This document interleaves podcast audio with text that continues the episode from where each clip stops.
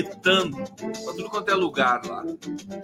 O povo brasileiro começando mais uma live do Conde aqui ao vivo pela PVT de São Paulo, pela TV 247, TV GGN, todo mundo junto aqui. Obrigado, boa noite, boa tarde, bom dia, bom dia, boa tarde, boa noite. Para quem assiste a live de noite, boa noite. Para quem assiste a live de dia, bom dia. Tem gente que acorda com a live. Tem gente que fala assim, Conde, dormi começa a assistir a live de noite, né? Aí dorme, aí assiste o restinho na manhã seguinte. Que loucura, né? É isso aí. Vamos lá, tô com meu gorro verde hoje, em homenagem ao meio ambiente e a, ao combate ao aquecimento global e também a COP27. Vamos lá, começando aqui. Deixa eu agradecer vocês aqui no bate-papo. Clélia, Cecília, Lovato, Brum, seja muito bem-vinda. Antônio Cavalcante. Vamos lá para nossa resenha na Lúcia da Cruz. Viva presidente Lula, Ana Pimenta aqui. Boa, boas noites, povos. Oi, Conde, que ruf, ruflem. Que, ru, que rufem os tambores para a recepção de Lula em Brasil. Eu até tenho tambor aqui, viu, Ana? Olha só. Espera aí, ó. Quer ver? Eu já tinha reservado isso aqui para o momento que fosse acontecer. Ó, quer ver? Atenção.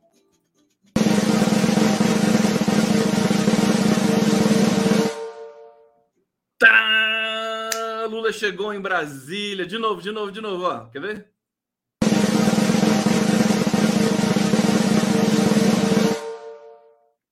Tá! Muito bom. É isso aí, tem recurso aqui. Boa noite, Jaciara Freitas da Cruz. Os pinguinzinhos aqui, vamos nessa. Maristela Muniz, Rita Linhares, a mulherada aqui na Conde. Conceição Ribeiro, seja bem-vinda. Pablo Simpson tá aqui, meu querido amigo. Pablo Simpson, precisa vir aqui para a gente conversar, viu, Pablo? Falar um pouco de poesia, falar um pouco de cultura, de educação, porque, aliás, aliás, hoje o Haddad fez uma, uma reunião em São Paulo eu consegui ver um trechinho pela, pela matéria do jornal, pela, pela matéria acho que do Jornal Nacional hoje. Estava lá Conceição Evaristo, é, tinha uma galera forte. Os melhores pensadores de educação no Brasil. O Brasil agora volta a ter né, é, é essa a transição para a civilização, né? a transição da barbárie para a civilização. Eles deviam colocar na frente do Centro Cultural Banco do Brasil, assim, né? Transição da barbárie para a civilização. Puf, uma faixa. É, cadê os manifestantes em Brasília? Ô, trompetista!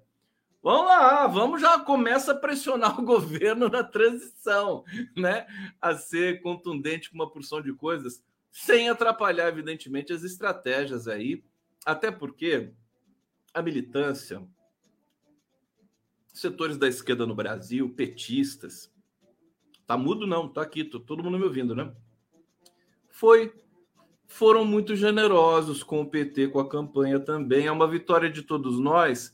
Mas olha, militância é, aceitou o Alckmin, aceitou todos os apoios, né? Criticamente, mas aceitou, deu um monte de carinho para o Alckmin, né? É, então a gente sabe da necessidade da, dessas construções aí, políticas estratégicas. Política existe para isso, para conversar com o diferente tá certo? É, e agora, eu hoje eu quero falar em especial com vocês sobre o Arthur Lira, porque eu acho que é um, é um ponto sensível, né? Nos dilemas ali que o Lula, que a campanha, que a campanha não, que, que a transição que o novo governo vai enfrentar, porque muita gente está enquadrando o Lira como uma espécie de é, preposto do Bolsonaro. Inclusive, o Lira vai conversar, foi conversar hoje com o Bolsonaro, ou vai amanhã, antes de conversar com o Lula, não sei. Amanhã, Lira vai se encontrar com o Lula. Vamos explorar um pouco essa dimensão, porque o que importa para a gente nesse momento é aprovar né, é, o orçamento, a possibilidade de oferecer o, o Bolsa Família a 600 reais, mais os benefícios por filho, mais o reajuste do salário mínimo. É importante. E, e na política você tem que negociar para conquistar esses direitos e, e esses, né, mais do que benefício, são direitos e são promessas de campanha é, e que o governo de transição, ali coordenado pelo Geraldo Alckmin, está tendo muita responsabilidade em é, tocar, né, em resolver. Não se sabe ainda se vai ser por emenda constitucional, por medida provisória, por decisão do STF, por uma lei que foi votada em 2021 que pode é, oferecer a possibilidade de expandir o orçamento para essas é, despesas né, adicionais. Então, vamos explorar um pouco essa dimensão. Nós precisamos cobrar também, é, porque um governo funciona assim, um governo responsivo funciona assim. Nós cobramos, eles executam e a gente continua cobrando. Isso é importante, né? Importante para eles próprios. É, bom, vou, vou começar falando da chegada do Lula em Brasília. Eu tenho até mais fotos aqui, deixa eu ver se eu consigo mostrar para vocês. O Lulão chegando em Brasília. Deixa eu ver se ela aumenta aqui. Aumenta, minha filha. Eu não quero aumentar. Que coisa absurda. Então eu não vou mostrar para vocês, não vou mostrar nada. Eu vou mostrar só a foto. Obrigado, Fred Rico, Rico Fé. Muito obrigado aqui pela participação. Marcos Avarengo, seja muito bem-vindo aqui ao nosso coletivo. Tem mais alguém aqui chegando para ser membro, Geisa Torres. Eu não consigo levar para a tela, mas já está aqui com vocês. Deixa eu ver se eu coloco aqui na tela a foto, a foto que é do portal Metrópolis, né? Do Lulão chegando. Não, tá aqui. Deixa eu pegar a foto original. O Lulão chegando em Brasília, desembarcando para variar, com o estuquinho ali do lado dele. Olha lá, Stuquinho ali, ó, tá sempre ali. Quem será que foi receber o Lulão lá? Tem um tratorzão ali do lado, ó. Tá aí, esse é o Lula chegando, chegando com tudo no Brasil. Aliás, deixa eu falar uma coisa para vocês. Hoje eu tô especialmente feliz porque eu recebi uma ligação. É, não, não vou falar de quem que eu recebi a ligação, mas é, eu vou falar passarinho vermelho, tá? Esse é o passarinho vermelho. Me ligou e, enfim, eu enchi muito o saquinho do passarinho vermelho. Aí o passarinho, só vou, só vou dizer uma coisa que o passarinho falou para mim. Ele falou assim para mim: Eu vou pro Egito fazer um agito. é mole? É mole! É mole o que, que esse passarinho fala? Vou pro Egito fazer um agito. Pelo amor de Deus, porque é só trocadilho realmente só o passarinho vermelho para fazer esse tipo de coisa. Obrigado, viu, passarinho? Obrigado, gostei muito, viu? Tá demorando, né? Olha, vamos falar do Lula chegando em Brasília, então.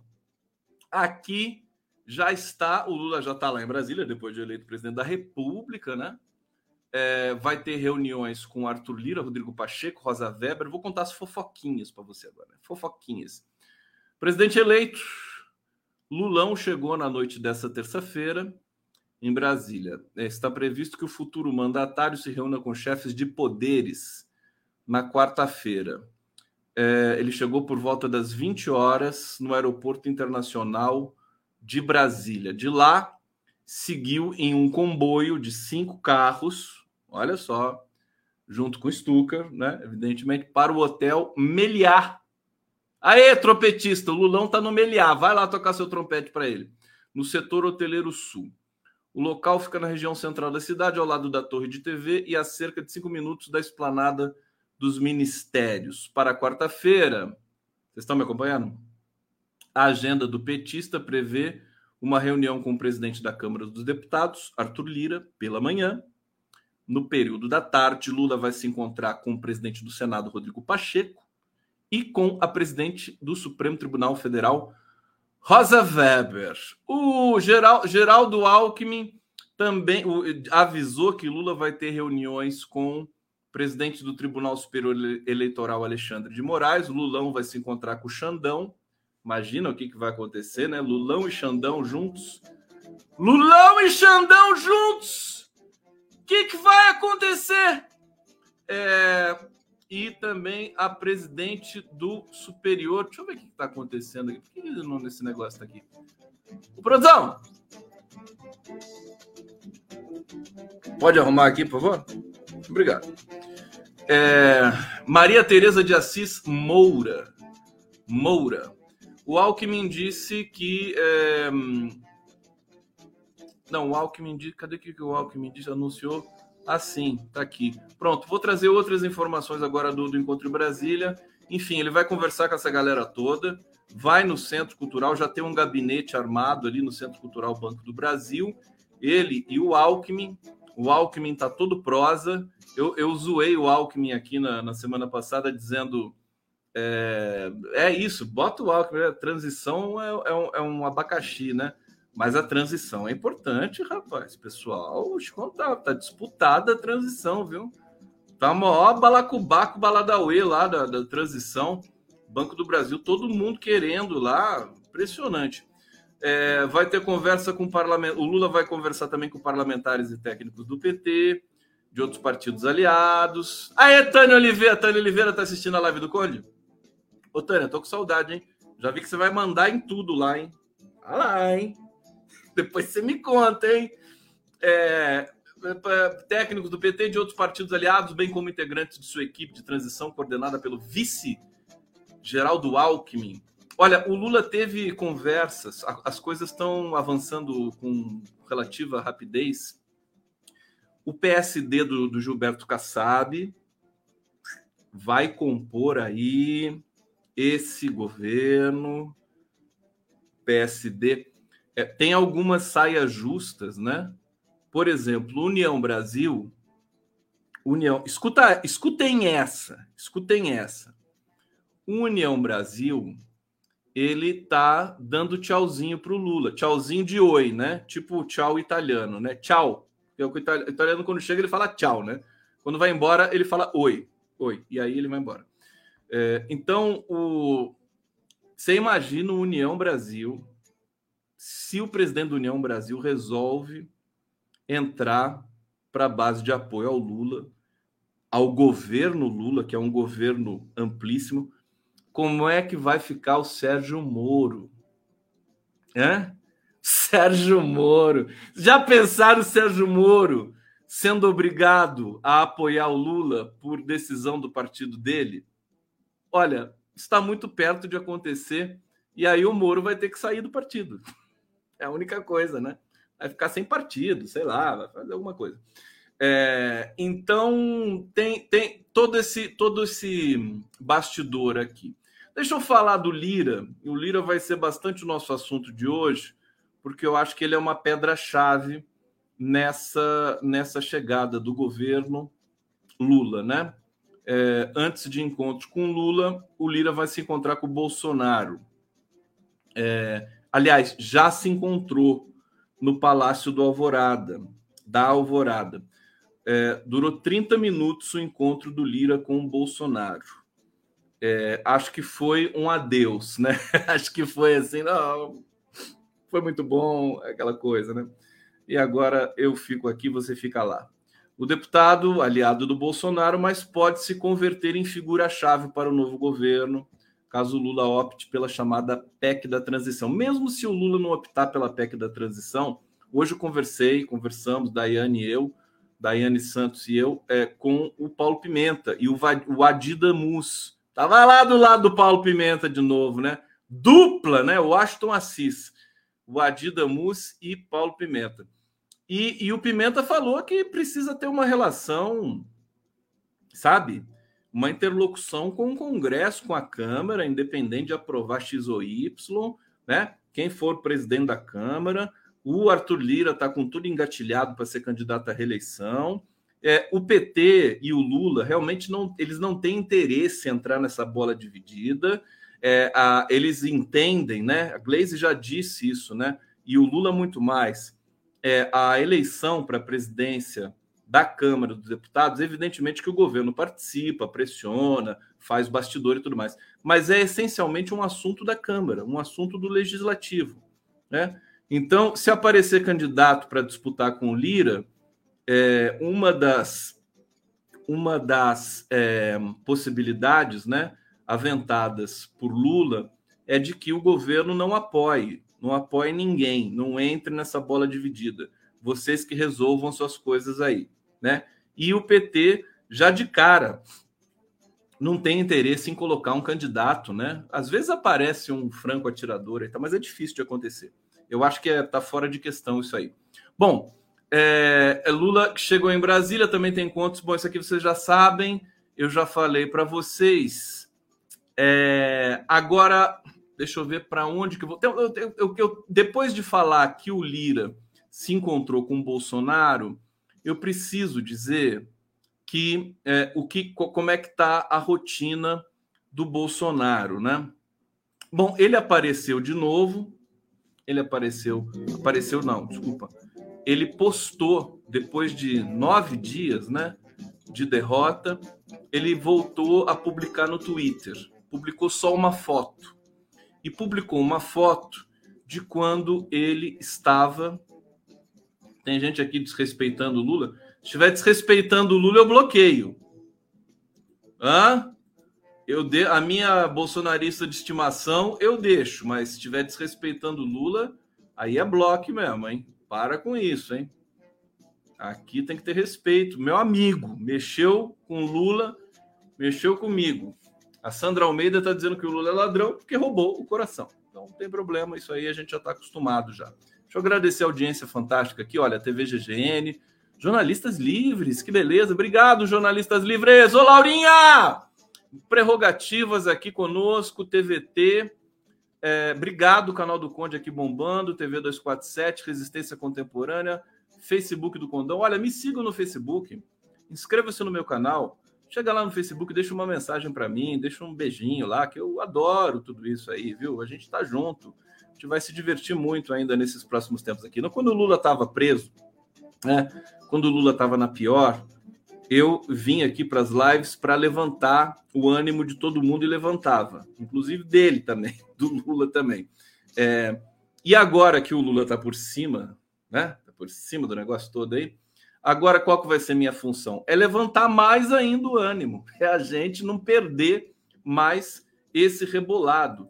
É, então, deixa eu trazer essa notícia aqui. O Bolsonaro postou, ele está recluso no Palácio da Alvorada. Ele só saiu duas vezes de lá. É, vou ler aqui para vocês a matéria. Bolsonaro reaparece com senha golpista a apoiadores e mostra que não aceitou derrota. Vamos trabalhar um pouquinho esse tema hoje aqui também, embora eu acho que ele não mereça tanta atenção. O ainda presidente Jair Bolsonaro reapareceu nas redes sociais nessa terça-feira dia 8 de novembro, com uma senha golpista aos seus apoiadores que não aceitam o resultado das urnas. Desde 30 de outubro, quando Lula venceu a eleição, Bolsonaro se pronunciou publicamente apenas duas vezes, apenas para falar dos atos antidemocráticos, sem reconhecer a vitória do Lula. Nove dias após o pleito, eh, o Pestilento resolveu postar fotos nas redes sociais sem nenhuma legenda. Sem legenda.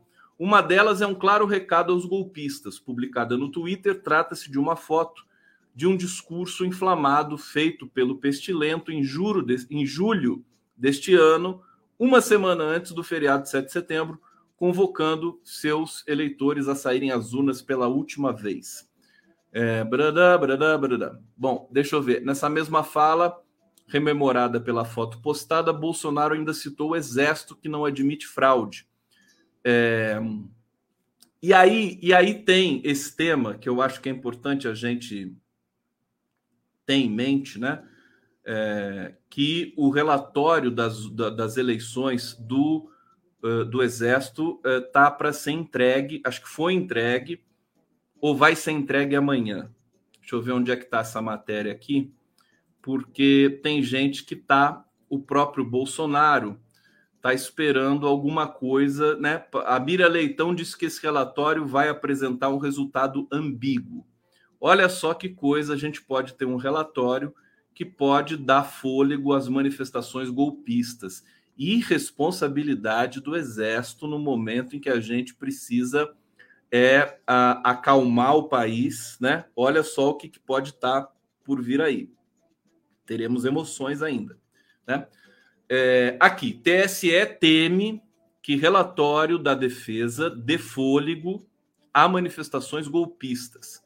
A avaliação é de que qualquer declaração que não seja contundente é a favor da segurança das eleições e a favor da segurança das eleições pode ser lida como motivação para manter mobilização. Sai uma piadinha, agora que eu entendi a piadinha que o, que o Arbex me mandou aqui. O Arbex, vou te contar, Arbex, você não presta, viu? Quero morrer de bem com você. Ó, porque um dos, um dos é, re, relatores né, desse relatório chama-se Benjamin Arrola, né? Benjamin Arrola é o nome do, parece que é o nome do cara que assina o relatório do Exército, né? E aqui o Antônio Tabet, o Kibiloco, né? Ele fez lista de juristas de militares que confirmam confirmam a fraude eleitoral. Então tá lá. Benjamin Arrola, Alan Bida no saco, Andressa Colindo, Botelho Pinto, Cíntia Minha Vara. Gente, que coisa horrível. Tô lendo isso aqui. Cris Pintinho. Dai de Costa. De vagina aberta. Meu Deus do céu. Gente, o que, que é? Eu vou mostrar para vocês, senão vocês vão me bater aqui. Uma coisa meio até machista, né? Que coisa.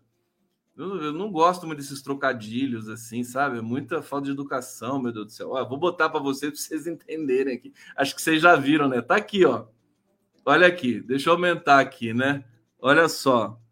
Elba Tiuma, Eva Garbunda, H. Romeu Pinto, Isadora Boquete, Jacinto Leite Aquino. Gente, que coisa horrorosa, né? Então, eu vou denunciar o Kibiloco por essa por essa coisa medonha, que não é verdade? Vocês não ficam, vocês não ficam constrangidos com esse tipo de coisa? Hein? O que vocês estão falando aqui? A Regina da Costa falando: boa noite, querido Gustavo Conde. Cordiais saudações todos, desde Dom Pedrito, Rio Grande do Sul, fronteira com o Uruguai. É, aqui, ó, o pessoal falou: vamos para a quinta série agora, né? Todo mundo voltando para a quinta série, né? Pelo o Bolsonaro que gosta dessas merda aqui, pelo amor de Deus.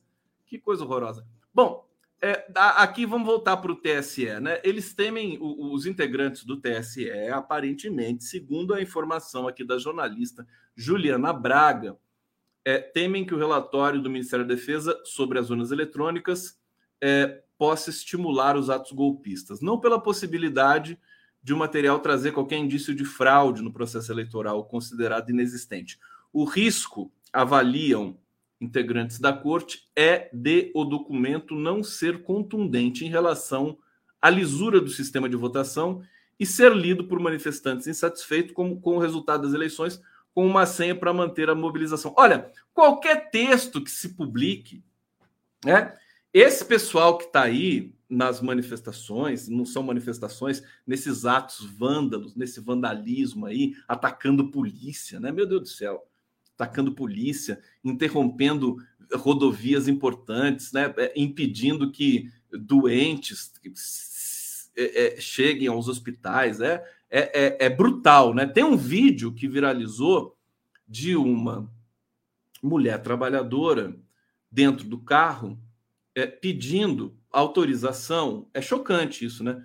Pedindo autorização para um, um sujeito que não é autoridade nenhuma ela queria passar ali para chegar no trabalho dela, no meio do via. E os policiais militares estavam ali de braço cruzado olhando, sem fazer nada. E o cara com a camisa do Brasil dizendo assim: não, a senhora não vai passar, não. Aqui não passa. Aí, de repente, chega um outro carro e o cara libera para ele passar. Aí ela fala assim: por que, que ele pode passar e eu não posso? Gente, isso aí é desgastante, viu? É um, é um processo que é, nós estamos aí na transição e tudo mais, mas é, é, é estressante esse tipo de coisa, né? Sociedade brasileira aparentemente está radicalmente contra tudo isso. Deixa eu terminar aqui então essa resenha do TSE. Generais ouvidos aí pela matéria é, desde o primeiro turno, evitam garantir a segurança das urnas e afirmam apenas que os técnicos destacados para a missão não conseguiram provar as fraudes. Eles foram para fazer o relatório já com tudo ensaiado, né? Mas não conseguiram. É a mesma coisa que aconteceu lá no BNDES, né? As pessoas foram lá para levantar a caixa preta do, do BNDES, não acharam nada, nada, nada. A mesma coisa agora com esse relatório aí da defesa com relação às eleições de 2022. Ah, o fato é que o mundo já agradeceu, celebrou, congratulou Lula.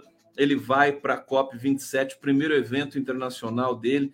Ele, é incrível. Hoje, conversando com o Reginaldo Nasser também, que é o professor de Relações Internacionais da PUC, é, dizendo que é, é, incrível. O Lula assumi, é, ganhou a eleição e a Noruega e a Alemanha já desbloqueiam imediatamente os fundos de apoio à Amazônia. Não querem nem saber o projeto do Lula, eles conhecem o Lula.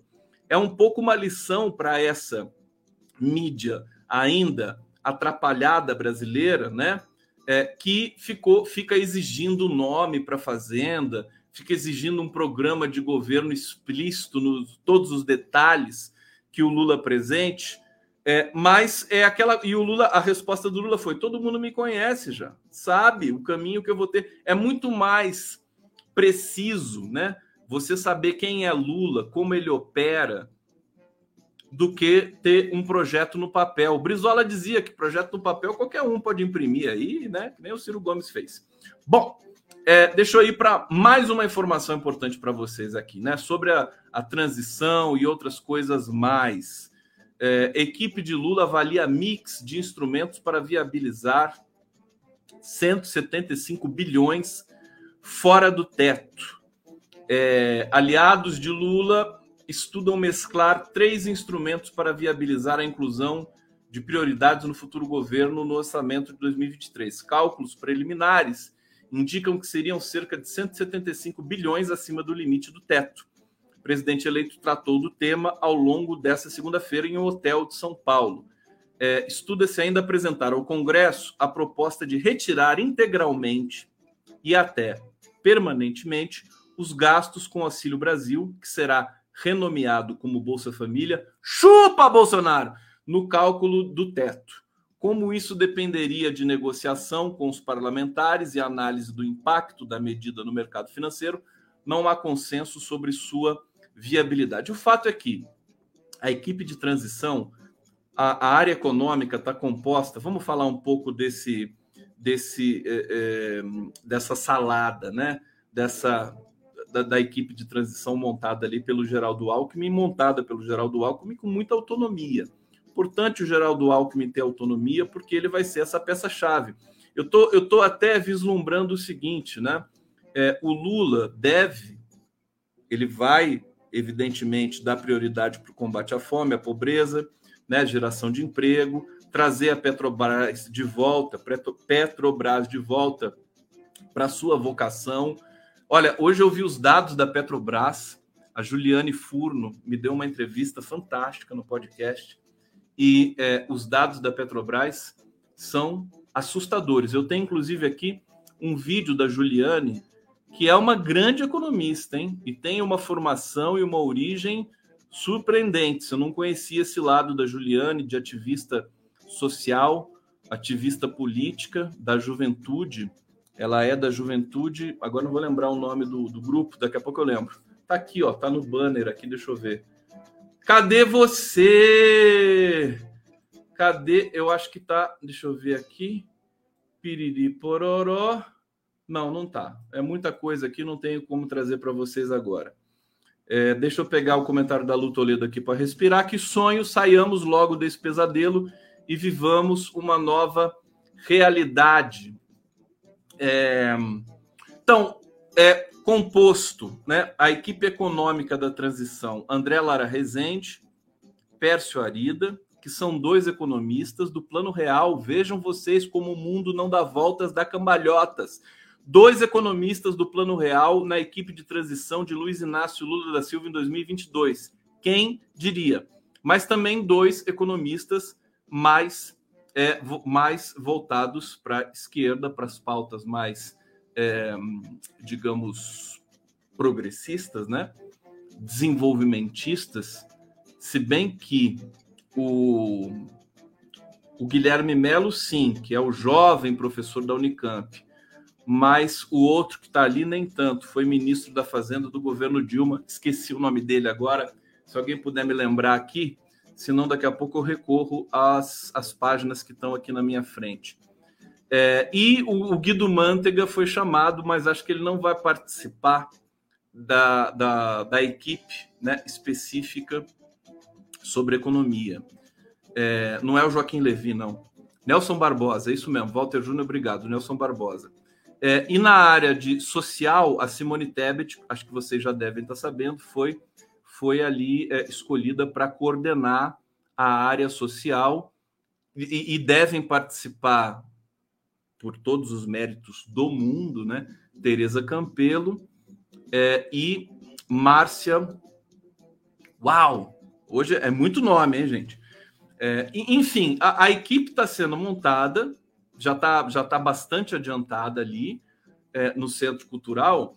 E, e, eu queria destacar o seguinte: são, são pensadores, são pessoas ligadas, você pode até não concordar, mas são ligadas às universidades, né? É, é, é, é da água para o vinho, né? Da água para o vinho, porque o governo Bolsonaro é uma coisa sem pé nem cabeça, só interesses privados da família Bolsonaro. Agora você tem é, pessoas que são da área, são, são técnicas, são, são também políticas, mas são sérias, têm uma história.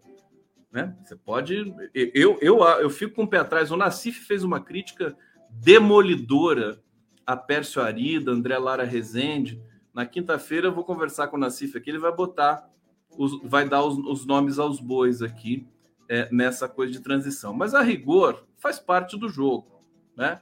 É, parece que você tem alas do PT que estão reclamando, querem participar mais. Eu vou ler aqui, deixa eu trazer. É, agora, só para destacar, essas engenharias, né? Como é que vai aprovar o aumento do salário mínimo? e a, a manter o Bolsa Família nos 600 reais. Um jeito vai ser dado por alguma via. Pode ser por, pela PEC. Paulo Pimenta me disse que prefere a PEC, é muito mais seguro do ponto de vista jurídico, né?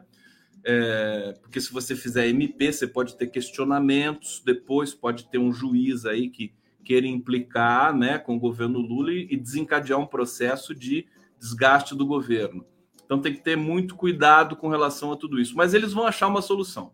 Bom, outro tema hoje. Deixa eu botar aqui uma vinheta, né? Uma vinhetinha aqui no condão. Pelo amor de Deus, sem vinheta não dá. Sem vinheta não dá.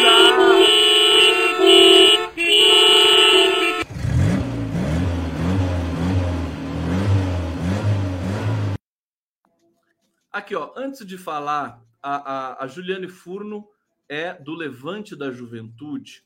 Vamos ver a Juliane falando da Petrobras, que realmente foi impressionante. Deixa eu ver se é esse vídeo aqui da Petrobras. Eu quero falar aqui da polêmica. Acho que é. Olha, Juliane, é, tá demais aqui nesse vídeo, né?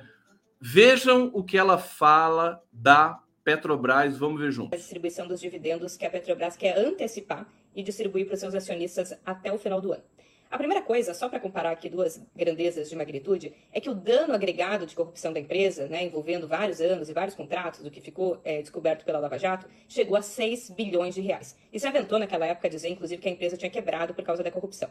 Me estranha que a grande empresa, né, atualmente, trate com uma certa naturalidade a distribuição de 43,7 bilhões em apenas um trimestre. A corrupção, claro, é um grave problema, mas aqui estou usando esse dado só para comparar diferentes tipos de saque. Um ilegal e outro legal. Mas se a gente for comparar, né, ou tem em conta que em 2022 a Petrobras deverá... Tá muito baixo? O pessoal está reclamando aqui que está baixo.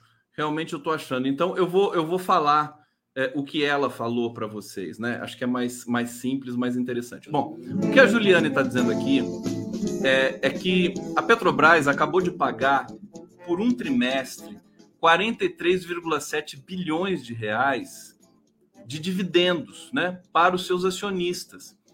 É, e, de investimento não chega a um décimo disso. Incrível. A, a, a, o levantamento que ela fez dos últimos dois anos, ou do último ano, parece que a Petrobras pagou 300 bilhões em dividendos.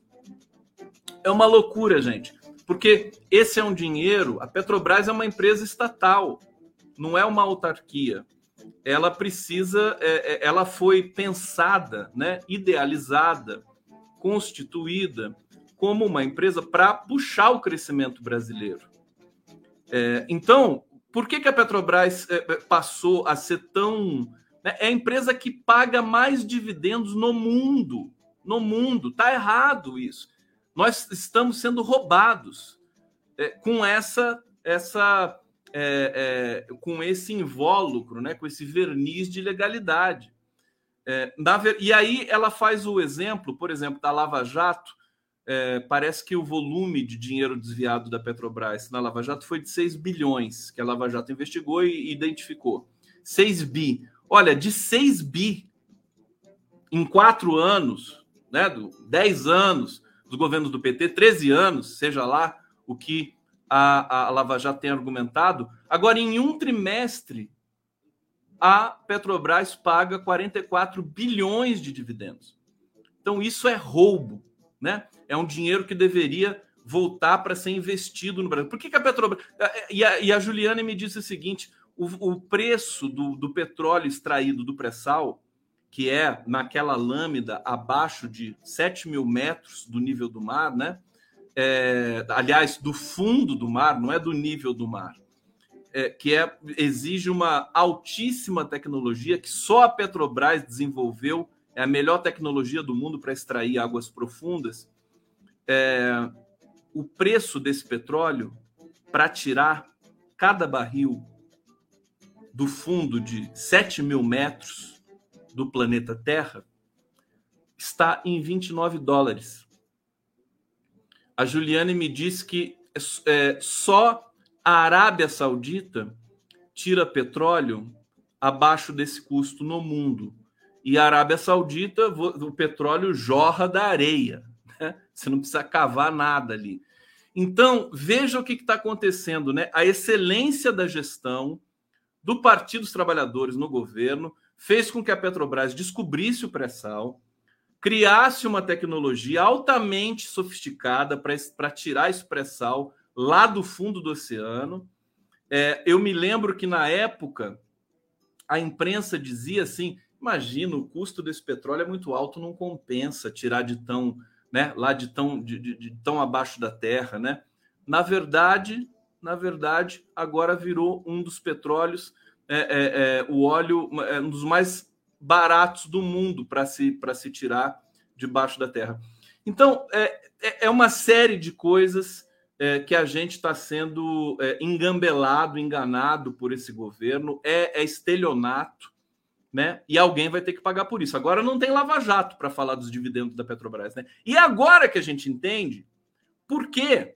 O porquê da Lava Jato. A Lava Jato foi uma operação idealizada, montada nos Estados Unidos para quebrar a Petrobras e derrubar o governo.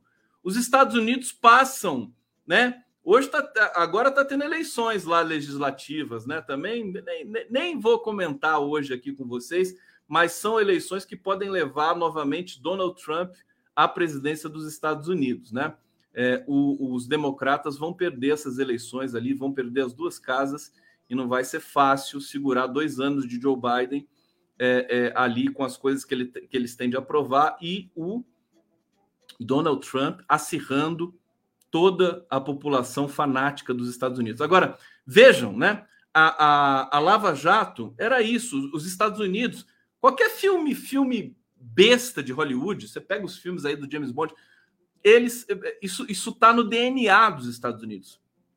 Provocar instabilidade judicial, jurídica, militar nos países pequenos, supostamente satélites da América Latina, América Hispânica e, e, e América Latina, na qual o Brasil também está é, pertence, né? Para desestabilizar governos, e fazer prevalecer os seus interesses. Isso é, isso é básico, não é teoria de conspiração. Teoria de conspiração é outra coisa. Então, os Estados Unidos derrubam governos no Egito, na Síria, no Iraque, né? Estão tentando derrubar o governo do Irã, estão tentando derrubar o governo da Rússia, estão tentando derrubar o Putin. É isso. Os Estados Unidos eles passam a vida tentando derrubar governos para fazer prevalecer os seus interesses. Foi o que aconteceu com o Brasil. Né? E agora a gente percebe isso. A Lava Jato foi para tirar a Petrobras, né? Que a Petrobras é uma empresa poderosíssima, pelo menos era, né? Porque tem alta tecnologia, porque é tocada, era tocada por um governo responsável, soberano, né, democrático e para fazer a transição também energética, né? A Petrobras investia muitíssimo em cultura, patrocinava, patrocinava até time de vôlei, acho que patrocina até hoje. Não, time de vôlei é o Banco do Brasil, né? Mas patrocina muitas atividades culturais pelo Brasil. Tem o Teatro da Petrobras lá no Rio de Janeiro. É, é, e também é, ações é, em nome do meio ambiente. A Petrobras é um dos players. Né? Petrobras é, um, é, um, é uma das petrolíferas que menos acidente né, de vazamento tem no mundo. Então, é um exemplo fantástico. Agora vai ter de se reconstruir todo esse imaginário, toda essa reputação do Brasil como país líder, inclusive na produção de tecnologia de petróleo. É, e eu espero que é, o próximo governo tenha ousadia né, e atrevimento para realmente manter é, é, e devolver a Petrobras ao seu devido lugar de direito. É isso que a Juliane Furno diz mais ou menos ali naquele vídeo. Se vocês quiserem ver, é só seguir a Juliane Furno nas redes é, sociais dela. Vamos lá! Aqui no bate-papo, deixa eu ver, Ana Pimenta dizendo patrocina filmes, pesquisas, shows e muito mais. Petrobras é, é o orgulho do país, sabe? É, deixa eu ver o que, que tá, o pessoal está dizendo aqui. Quem é Bo... Elizabeth Oliveira, quem é Bolsonaro aqui, vai para o seu grupo, para não ter essa guerra de ofensas. Aqui é só Lula lá. Vá para o seu espaço, fique à vontade para defender seu candidato. Para os bolsonaristas que estão aqui, eu digo o seguinte: né? os bolsonaristas, por alguma razão misteriosa, eles gostam de vir aqui na minha live, né? É curioso. Eles ficam aqui, né? Ficam e tal, né? Tentam alguma coisa. Olha, meus queridos, é o seguinte, eu vou, eu estou preparando uma live especial para vocês, tá? Especial para quem votou em Bolsonaro. Para a gente ter um papo muito sério, entendeu?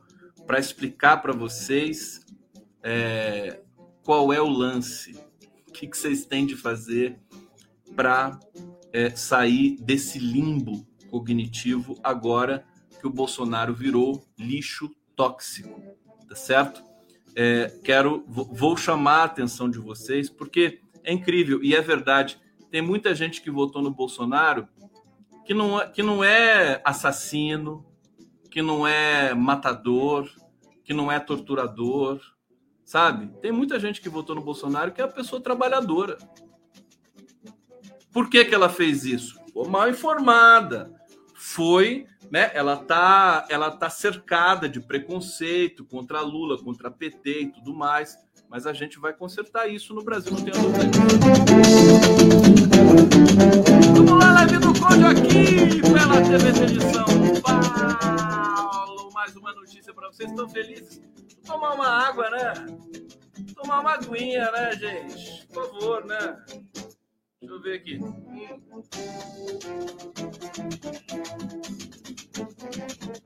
Água boa. Água boa. Gente, parece que tá chovendo em Brasília. Agora parece que diminuiu. Mas você vê, olha só que simbólico, né?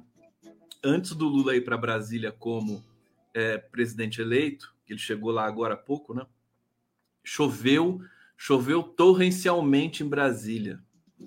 Quer dizer, eh, Deus está lavando Brasília para o Lula pisar em Brasília. É? Brasília estava imunda com esse bolsonarismo tosco e deletério e nojento. Vamos lá, mais uma notícia para vocês aqui. É... Va... Olha, essa, essa notícia né, do o Valdemar da Costa Neto, que é o presidente do PL, o partido do Pestilento, ele está é, tá entrando. Agora a gente vai ter mais um lance, mais uma rodada de ameaças democráticas, tá? Por isso que o Bolsonaro está em silêncio há nove dias. Eles estão preparando alguma coisa, né? E aqui o Valdemar da Costa Neto parece que comprou essa essa possibilidade. Olha, ele evitou reconhecer a derrota, ele deu uma entrevista hoje, anunciou oposição a Lula e função no PL para Bolsonaro. É, ele evitou reconhecer o resultado é, e confirmou que Bolsonaro terá um cargo no partido e salário pago pela sigla. A ideia é que ele desempenhe um papel na legenda e tente manter relevância pelos próximos anos. É, bom, em sua primeira entrevista coletiva, desde que ocorreu o mensalão, o dirigente partidário condicionou o reconhecimento da derrota de Bolsonaro ao relatório que o Ministério da Defesa apresentará sobre as urnas eletrônicas. Vou abrir aspas aqui para dizer, é, a, a trazer a fala do Valdemar, né, da Costa Neto. É, vamos ter que esperar o relatório amanhã, quarta-feira. Temos diversos questionamentos que fizemos ao TSE. Vamos esperar essas respostas. Pode ser mais uma ameaça, pode ser mais um, um, é, um tiro a esmo, né? Vamos ver o que, esse relatório vai trazer, se vai trazer alguma novidade para essa cena. A gente sempre confia e, e, e, temos de confiar muito no Alexandre de Moraes nesse momento, que está sendo implacável. É, a outra a outra dimensão importante. Ana Elisa Morelli, beijo para você, queridona. A outra dimensão importante agora é que o, o Alexandre de Moraes se reuniu com procuradores de todos os estados brasileiros para é, receber né, relatos, reportes sobre os empresários que estão financiando esses é, episódios é, de vandalismo pelas estradas brasileiras, pelas, pelas rodovias brasileiras. Né? É, é, é, muito flagrante, né? Você vê o investimento de banheiros químicos, alimentação, é, enfim, barracas, tudo que você imaginar de estrutura, de infraestrutura, para que aglomerações golpistas tomem conta de certos trechos de estradas no Brasil. Isso está acontecendo. A gente viu as cenas de ontem no sul do Pará, na cidade lá de Novo Progresso, aliás, emblemático o nome da cidade, Novo Progresso. Quer dizer, é, é engraçado, né? O lema da bandeira brasileira, ordem e progresso, é, putz, tá horrível. Tem que mudar esse negócio, né? Tomara que haja ousadia para isso também. Mas o Alexandre de Moraes quer chegar nesses empresários. E me parece que vai chegar. Certo? Eu acho que para a gente realmente virar essa página desses, dessas manifestações artificiais golpistas, tem de prender os mandantes. Né? Quando você é, prende um, o assassino, por exemplo, de Marielle, hoje eu vi um post da, da Mônica Benício que é a viúva da Marielle, né? São quase cinco anos do assassinato da Marielle, da execução de Marielle e de Anderson Gomes. Sem resposta. Né? Quem disparou a pistola, a gente sabe, tá preso. Mas quem mandou? Quem mandou? Vocês estão sabendo que o, o Flávio Bolsonaro e o Eduardo Bolsonaro foram hoje pedir passaporte italiano? Estão sabendo disso? Deixa eu contar isso para vocês então. Aqui na live do Conde, cadê a matéria do passaporte italiano para os pestilentinhos do, do amendoinzinho, né? Tem o um pintinho do tamanho de um amendoinzinho, o Eduardo Bolsonaro e do Flávio Bolsonaro, Flávio miliciano assassino, né? Tá aqui. O senador Flávio Bolsonaro e seu irmão, o deputado federal Eduardo Bolsonaro, foram à embaixada da Itália em Brasília hoje para adiantar o processo de obtenção da cidadania italiana. Que beleza! Eles nem disfarçam, né, gente? Quer dizer, o papaizinho acabou de perder a eleição, é, e eles vão tirar passaporte italiano, meu, caras pálidas. que é isso? Bom, segundo a reportagem do Metrópolis, os filhos do presidente Jair Bolsonaro compareceram à representação diplomática pela manhã. É, bom, a informação está checada e confirmada. É, o Flávio Bolsonaro informou que sua família tem origem italiana e que ele tem o direito de requerer cidadania italiana. É, o Flávio destacou que o processo começou a ser tratado em setembro de 2019. E ele disse: Sou senador da República por mais quatro anos, pretendo disputar a reeleição e antes que comece a criar teses mirabolantes, sair do país não é uma opção para mim. não. Então por que você está tirando o passaporte italiano? É, aqui a reportagem também tentou entrar em contato com a assessoria do Amendoinzinho, né? É, mas não conseguiu. Não conseguiu. E aí nós temos essa notícia que está diretamente conectada ao que está acontecendo no país. Até porque na Itália é, a Giorgia Meloni, né, que ganhou a presidência italiana, compôs o governo e é presidente da Itália nesse momento. É presidente ou primeiro-ministra? Primeira-ministra, né? É, chefe de Estado italiano. Ela é fascista, mussoliniana, fascista raiz. É a primeira-ministra italiana. E nem, nada melhor. Eu até falei para o meu amigo italiano, Paulo Vitória, que é um professor fantástico, é um, um Paulo Freireano, né? Um pesquisador Paulo Freireano.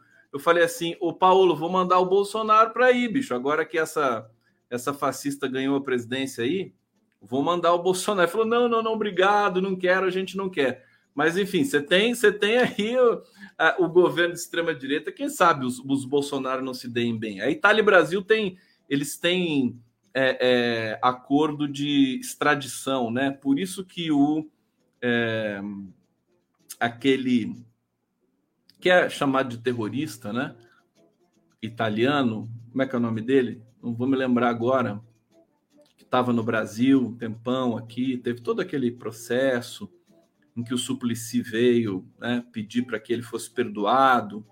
Ele acabou fugindo para a Bolívia e depois ele foi extraditado da Bolívia para a Itália. Esqueci o nome dele. Alguém vai lembrar aqui daqui a pouco, eu tenho certeza mas é, o Brasil tem esse acordo de extradição com a Itália e se o Bolsonaro for para lá, não é o Busqueta, não, César e Batiste. Obrigado, Coren Rezende. César e Batiste. A pode, a, a Itália pode extraditar o Bolsonaro para o Brasil. Gente, live do Conde. Então, eu vou terminar porque eu tô, tô meio doentinho, viu? Essa semana eu tô, fiquei, tô com a garganta meio ruim e eu tô ficando com dificuldade já de continuar seguindo aqui nessa, nesse pique da fala.